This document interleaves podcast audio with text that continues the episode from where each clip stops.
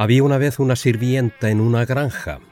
Se había quedado preñada y, habiendo dado a luz, dejó al bebé a la intemperie para que muriera de exposición, lo que no era infrecuente en Islandia, a pesar de que este acto se condenaba con penas severas, multas o incluso la muerte.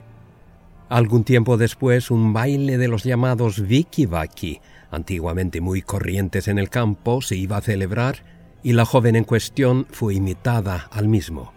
Pero dado que carecía de vestuario tan profuso como para tener un traje lo suficientemente elegante para tal acontecimiento, y siendo mujer coqueta, se quedó harto malhumorada pensando que por ello tendría que quedarse en casa y perderse el baile. Una tarde, un poco antes del baile, la doncella estaba ordeñando las ovejas en el redil junto con otra sirvienta. Entonces ella comenzó a quejarse ante su compañera de que no tenía nada que ponerse para el vikivaki. Pero tan pronto como terminó de hablar, oyeron recitar un verso bajo la pared del redil.